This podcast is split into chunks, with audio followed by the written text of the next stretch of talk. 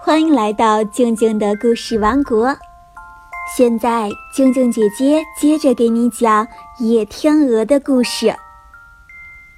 上一集讲到，十一位王子白天变成天鹅，晚上又恢复人形。这是为什么呢？野天鹅第三集。明天我们就要离开这里了。往后的一年时间里，我们不会再回到这儿。但是我们不能将你独自留下。你有勇气和我们一起走吗？曾经我们用手臂将你抱着走出森林，现在我们的翅膀同样能将你背着越过大海。是的，我要跟你们一起走。艾丽莎说。他们忙碌了整整一夜，用柔软的柳条和坚韧的芦苇编织了一个结实的大网。艾丽莎躺在里面。当太阳升起，哥哥们又变成了野天鹅，他们用嘴掀起网兜，带着网兜里熟睡的亲爱的妹妹，向高高的云层里飞去。阳光照耀在艾丽莎的脸上。一只天鹅便飞到它的上空，用宽大的翅膀为它遮阳。当艾丽莎醒来时，它们飞离陆地很远了。她看着天空的云层，还以为自己在做梦，感到非常神奇。她的身旁有一束甜味的草根，还有结满可口的熟浆果的枝条，这都是最小的哥哥采来放在他的身旁的。他微笑地看着他，他已经认出哪个是他的最小的哥哥。他正飞在他的头上，用翅膀为他遮阳。他们飞得很高很高，并且第一次看见下面有船。他们就像一只浮在水面的白色海鸥，在他们身后飘着一大片云彩，就像一座大山。在那上面，艾丽莎看见自己和十一只天鹅的倒影，他们的飞行队伍非常庞大，就好像一幅完整的图画，比以往他们见过的任何东西都要美丽。太阳逐渐升高，他们身后的云彩也越来越远，浮动的倒影也慢慢消失了。他们像呼啸的弓箭。在空中飞了一天，但其实他们的速度比平时慢多了，因为多了妹妹的同行。天空暗淡下来，气温也变糟了。艾丽莎焦急地看着渐渐下沉的太阳，可是眼前却没有出现哥哥所说的那块孤独的礁石。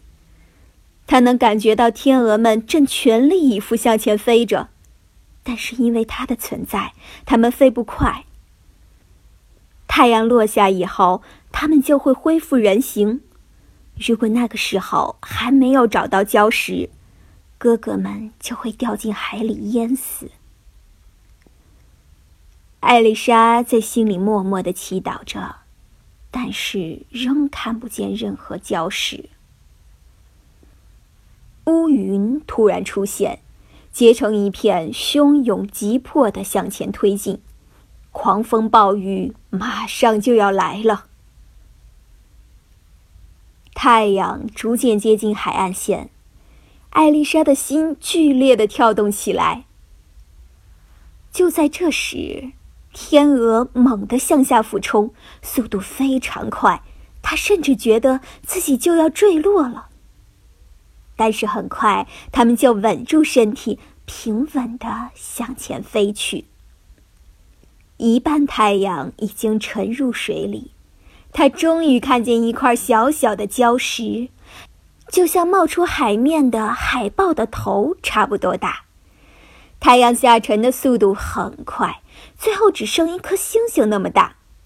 现在，他的脚已经踏在坚实的陆地上。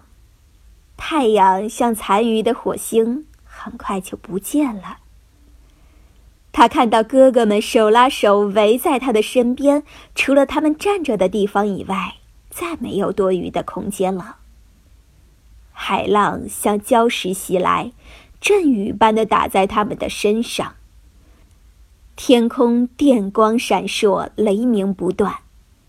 兄妹们拉着手，紧紧的围在一起，高声唱起赞美诗，这让他们感到安慰和鼓舞。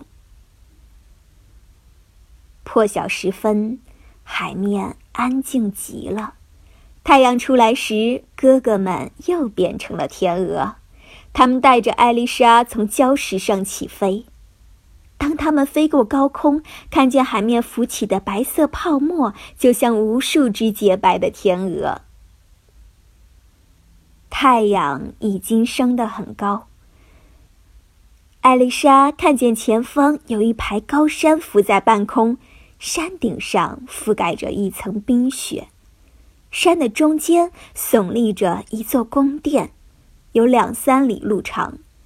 其间排列着一些雄伟的圆柱，下面则种满了起伏不平的棕榈树，还有许多开得像水车轮一样大的鲜花。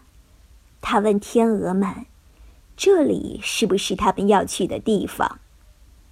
天鹅们都摇着头，他们不敢把凡人带到那里去，因为他看到的是摩尔甘娜仙女变幻莫测的仙宫。艾丽莎凝视着他，突然，山岳、宫殿、棕榈和鲜花都不见了，取而代之的是二十座壮丽的教堂，它们全都有着高高的尖塔。